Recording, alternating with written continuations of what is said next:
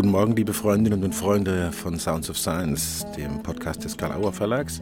Ich sage guten Morgen, weil es hier morgen ist in Sagura in Marokko, im Riad Lamana. Ich bin bei der Seminarwoche Recollect von Tom Lefold, Liane Stefan und Mohamed El Achimi.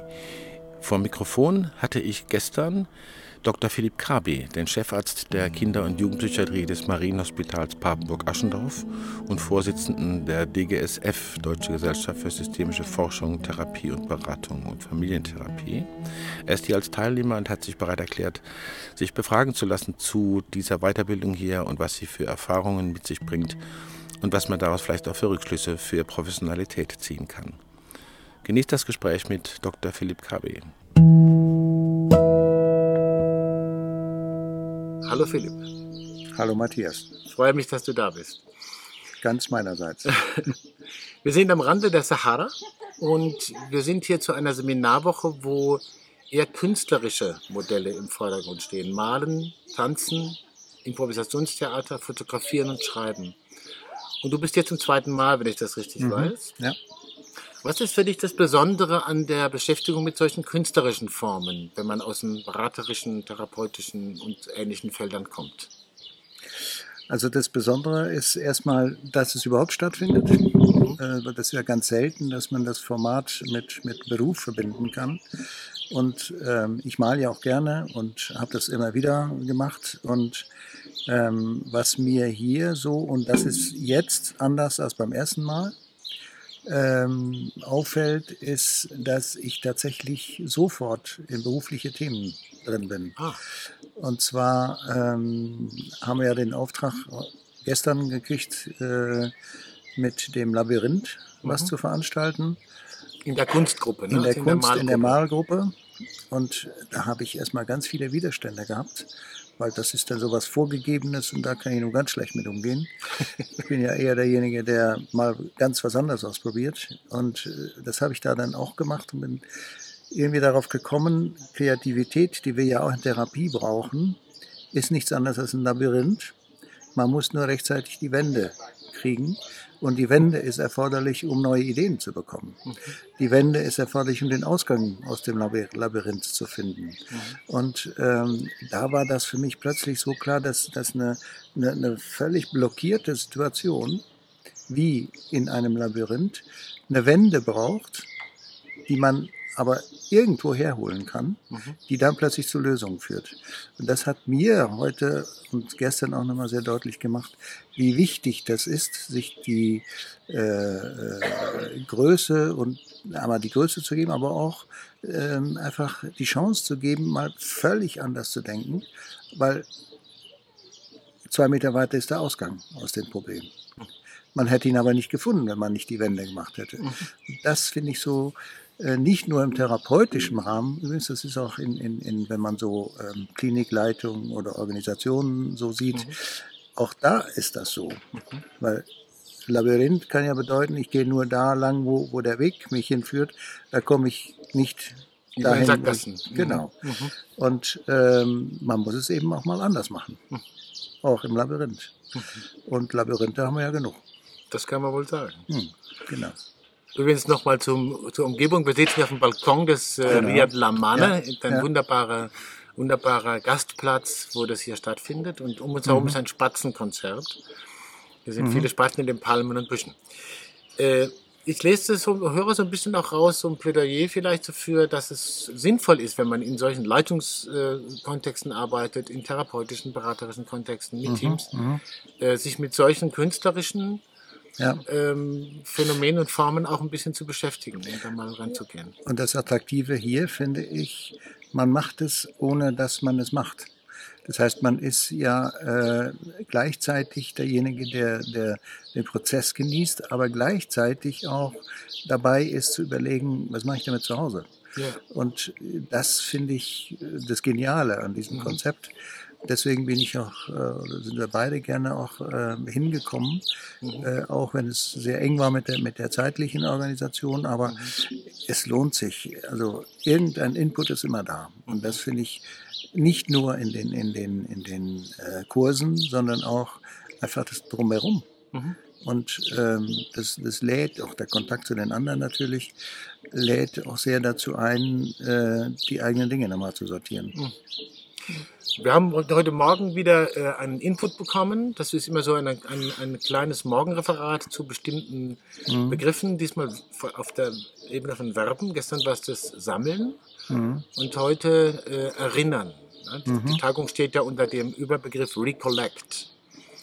Äh, vorhin haben wir es ja kurz angesprochen, du kommst ja aus dem Belgischen, also eigentlich aus der genau. niederländischen Sprache. Mhm. Und äh, Erinnern war heute Morgen der Begriff. Du hast vorhin was Interessantes gesagt. Äh, wenn man das Niederländisch hört, ist es ein bisschen anders. Es wird genauso geschrieben, nur vorne steht ein H. Mhm. Und das bedeutet noch einmal innern. Mhm. Und äh, das heißt, dass man durch das Wort sozusagen eingeladen wird, die Dinge sich nochmal anzuschauen. Äh, hat natürlich die Chance, dass man dann auch wieder andere Dinge sieht. Aber ähm, so dieses auf ein neues, das gibt es im Deutschen so, in meinem Verständnis mit dem Wort erinnern, nicht so klar. Mhm. Äh, und das fand ich nochmal ganz interessant, als ich das heute Morgen bei Toms Ausführungen hörte. Dieser Aspekt fehlte mir, ja. weil äh, es ist einfach nochmal aktiv wieder reinholen mhm. äh, dessen, was man ja vermeintlich schon mal erlebt hat. Ich sage einfach mal so. Und dazu passt natürlich das Sammeln. Mhm. Sammeln ist letztendlich auch nur ein, ein, ein Produkt von Wiederranholen von Dingen, die einem mal was bedeutet haben. Mhm. Und, ähm, oder die plötzlich eine Bedeutung bekommen, die auch wieder viel mit Vergangenheit zu tun hat, wo, wo man dann aktiv anfängt zu suchen, aktiv Dinge wieder erinnert sozusagen. Mhm. Und ähm, daher finde ich, das äh, Recollect hat mich sowieso als Sammler sowieso schon sofort angesprochen, das Thema. Ja. Äh, aber die, die, die Verbindung zu legen, auch mit den nächsten Tagen, was dann noch so alles kommt, finde ich schon äh, hochinteressante Auseinandersetzung. Mhm. Du hast das Sammeln angesprochen. Du bist ja ein, ein begnadeter Sammler vor dem Herrn, könnte man sagen. Ja. Du hast ja mit, äh, glaube ich, mit Andrea, deiner Frau zusammen, diese beiden Bände, die psychotherapeutische Schatzkiste auch mhm. publiziert, die ich ja sehr gut kenne, aus dem Kongressbuchhandelskontext. Und ähm, das, das ist ja auch eine Art von Versuch zu sammeln und mhm. irgendwie äh, besonders wertvolle äh, Ideen, besonders wertvolle Methoden, vielleicht Interventionsstrategien, wie immer man das nennen will, zusammenzubringen. Ähm, ja, genau. Das ist eine dankbare Aufgabe, wenn man das als Herausgeber macht. Was wäre dein Rat an Praktikerinnen und, äh, an Praktikerinnen und Praktiker im, wie du vorhin gesagt hast, Klinikkontext, im therapeutischen Kontext, mit ihren Erfahrungen, mit ihrem Herren mhm. und mit ihren ähm, auch mit ihren praktischen Erfahrungen umzugehen. Wie, wie sammelt man sowas und wie hält man sich das verfügbar? Gute Frage. Also äh, da empfehle ich immer nur die eigene Schatzkiste damit zu füllen. Mhm. Äh, Schatzkisten haben aber das Risiko, dass man sie zuschließt und dann ist es wieder weg. Äh, und irgendwie hat man den Schlüssel verlegt. Ähm, deswegen ist es gut, dann das vielleicht nicht nur in, in, in, in, in, in eine Schatztruhe zu packen, sondern sich ein paar Notizen zu machen dazu, was hat mal funktioniert. Ähm, weil ähm, das, was, ähm, also was einmal funktioniert hat, hat immer die Chance, dass es in einem anderen Kontext nochmal funktioniert. Mhm. Und äh, daher kann ich an der Stelle nur empfehlen, diese Schatzkiste äh, ähm, auch schriftlich zu führen, also gut mhm. zu registrieren, was in dieser Schatzkiste drin ist. Mhm. Wir überarbeiten gerade Teil 2, deswegen wir sind wieder in diesem Prozess, dass, okay. wir, dass wir Dinge nochmal erinnern müssen, um zu gucken, passt es noch, passt es noch zu dem, was wir heute denken. Mhm. Äh, einige Dinge haben sich verändert, ja. erstaunlicher, also erstaunlicherweise ist, die Interventionen sind die gleichen, aber doch anders. Mhm. Äh, und ähm, das ist, finde ich, ein ganz faszinierender Prozess, der hier noch so mal so ein bisschen äh, so, so einen Schub gekriegt hat. Mhm. Mhm. Das finde ich nett hier. Ist sehr, sehr in, in, in inspirierend, hier ja. so rumzulaufen. absolut. Ja. Viel Platz, genau. viele Möglichkeiten zu reflektieren und zu Richtig. begegnen. Ja.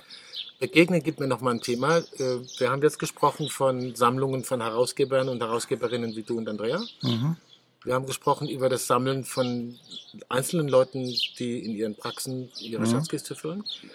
Äh, für wie wichtig hältst du es da auch immer wieder im Austausch zu sein mit Kolleginnen und Kollegen und das zu gucken? Sammeln die Ähnliches? Wie haben die was wo gemacht? Und was würdest du auch vielleicht für Weiterbildungen da empfehlen? Oder wie ist das da implementiert? Also für Weiterbildungen würde ich als, als äh, nicht so ganz auf, auf der Front, an der Front tätiger mhm. Mensch mhm. empfehlen, äh, nicht zu viel zu dozieren, sondern Leute einfach machen zu lassen. Okay. Und das fehlt häufig, in, in, soweit ich das beurteile, in Weiterbildungskontexten, dass man äh, gewisse Mengen an Wissen äh, sich anhäufen muss, aber dann immer noch nicht weiß, was mache ich damit, wenn der Patient da sitzt. Ja. Und was darf ich? Also was, was für mich in, den, in dem Malkurs auch nochmal ein wichtiger Aspekt für die tägliche Arbeit ist, mutig sein. Einfach mal etwas probieren und gucken, was passiert denn jetzt. Mhm. Die Voraussetzung dafür ist, man meint es gut mit den Leuten mhm. und äh, man hat Respekt vor dem, was sie, was, was sie mitbringen.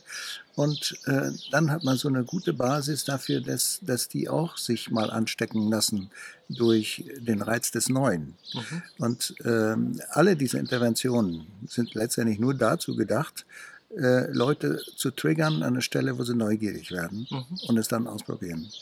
Und ähm, das, ist, das, das ist auch so eine Kombination, also eine, so eine Verbindung, die ich sehe äh, zu dem, was wir hier machen in allen Workshops, wo es um, um alles kreative äh, Geschichten, mhm. ähm, äh, dass man herausfindet, an welche Stelle wird es so spannend, dass ich jetzt und nicht in zehn Minuten das tun muss. Weil in zehn Minuten ist es weg. Mhm. Jetzt ist der Moment. Mhm. Und das finde ich ähm, so, so ganz faszinierend. Übrigens, ähm, bei meinem Nachdenken über, über diese, über diese ähm, äh, na, wie heißt es jetzt? Labyrinth. Ja. Ähm, das war jetzt schön, dass genau. das Labyrinth sich ins Labyrinth geschickt hat. Sehr schön. Genau. Ähm, habe ich gestern aus, also ich war ziemlich genervt und habe in dem Labyrinth angefangen zu schreiben. Okay. Und äh, beim Schreiben und mit dem, mit dem Wörtchen Wende kam ich darauf, zwischen Kreativität und Labyrinth gibt es keinen großen Unterschied. Mhm. Kreativität funktioniert auch nur, indem man wenden macht, mhm. indem man neue Dinge ausprobiert und dann neue Wege findet, die rausführen. Und also das fand ich ein interessanter Gedanke, um da mal, den auch mal weiterzudenken, mhm. ähm, weil Labyrinth hat immer sowas, sowas äh, fast ätherisch, also äh, äh, sowas, was, was Märchenhaftes, äh, hat, ist auch ein ganz altes Symbol. Aber wenn man es heute sieht, wenn man kreativ sich betätigt, dann tut man nichts anderes, als den üblichen Weg zu gehen, nur anders. Mhm. Und man nutzt Ein- und Ausgänge, die man vorher nicht gesehen hat. Mhm. Und das finde ich äh, ganz, ganz, ähm, ganz faszinierender Zugang, der mir nochmal sagt, also wenn ich jetzt Montag wieder dann zu Hause bin, mhm. da werde ich anders rangehen. Mhm. Auch wenn ich das alles vorher schon gewusst habe. Ja, ja, Aber jetzt ist es anders da. Es ist, ist anders in, in mir verankert, ja? genau. Mhm, genau. Und das finde ich nochmal ganz interessant, was auch so mein berufliches Weitermachen ja. auch beeinflussen wird. Ich habe jetzt zwar nur noch ein Jahr beruflich mhm. zu gehen, aber ich äh, bin da schon tatsächlich nochmal in eine ganz andere Denkrichtung gekommen. Außerdem, wenn du beruflich sozusagen, wenn man das ein bisschen enger nimmt, den Berufsbegriff, äh, nur noch ein Jahr hast, du hast ja vor, weiter zu leben und noch anderes zu tun und mhm. sicher werden Leute immer noch sich dafür interessieren, was hat denn der Philipp Krabi für Ideen? Genau. und was Hoff kann er uns, für uns tun? Ja. Ich nehme das nochmal auf, was du gerade gesagt hast mit dem Labyrinth. Äh, in dem äh, Workshop über poetisches Denken geht es auch um die, und auch beim Tanzen habe ich gehört, immer wieder um die Frage von, dass es eine gewisse Form gibt, Labyrinth hat ja auch einen formativen Aspekt mhm. und dass die der Kreativität irgendwie dienlich sein kann. Mhm. Fast so, als könnte man sagen, Kreativität braucht Form. Genau, ja. Habe ich auch aufgeschrieben gestern Abend. Ja. Ähm, also wenn es keine Grenzen gibt, gibt es auch keine Freiheit. Mhm. Mhm. Weil was, wie, wo, woran erkennt man dann die Freiheit, wenn es keine Grenzen mehr gibt? Mhm.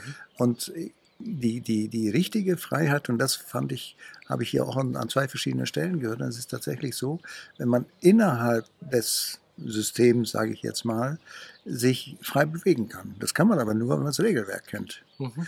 Und das finde ich ähm, auch so eine wichtige Erkenntnis, mhm. weil viele wollen dann Grenzen gleich äh, abschaffen oder mhm. Mauern abreißen. Lass sie da stehen. Es gibt ja Löcher genug. Also, gibt Löcher genug. ja. Das ist ein schönes Daher ähm, finde ich, also das ist schon, schon ein interessanter Gedanke, äh, den ich auch gerne mitnehme, weil wir sind alle in unseren Straßen unterwegs mhm. und äh, wir vergessen ab und zu mal links und rechts zu gucken oder mhm. nach oben oder nach unten. Mhm. Und ähm, da scheint es immer wieder Lösungen zu geben. Mhm. Was wird Philipp Kabi machen, wenn er aus diesen beruflichen Gassen raus ist? Äh, wird er schreiben weiter? Wird er vielleicht Aphorismen ja. machen? Wird er vielleicht solchen Gedanken weiter nachhängen und sie auch zur Verfügung stellen? Ja, aber ich würde sie auch gerne weiter in, in Malerei verarbeiten. In Malerei? Weil das habe ich jetzt, das sind Erfahrungen von diesem Workshop, es befruchtet sich gegenseitig. Mhm. Und ich finde es sehr gut zu kombinieren. Mhm. Wort und, und äh, Darstellung von allen möglichen mhm. miteinander zu verbinden. Mhm. Ähm, ich bin ja Fan von Magritte das, Magritte mhm. hat das in seiner Kunst ja auch gemacht, ja. hat auch ganz viel dazu geschrieben. Okay. Und ähm, das ist so ein Weg, den ich mir ganz gut vorstellen kann. Der das hat wirklich viel geschrieben. Würde ich mir wünschen. Ja. Und äh, wegen dem Zaunfall natürlich, ich würde mir wünschen, davon noch mitzukriegen und das zu mhm. erfahren. Mhm.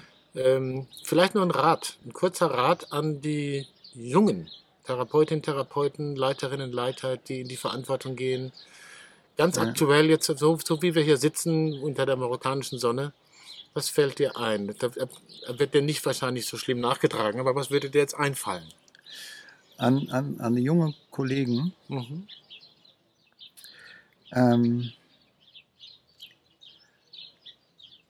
ich sage es jetzt mal ein bisschen platt, aber vergisst oder vergesst in der Situation mit euren Patienten, was ihr wisst. Und äh, guckt mal, äh, wo die hinwollen und ähm, äh, wie du bei denen äh,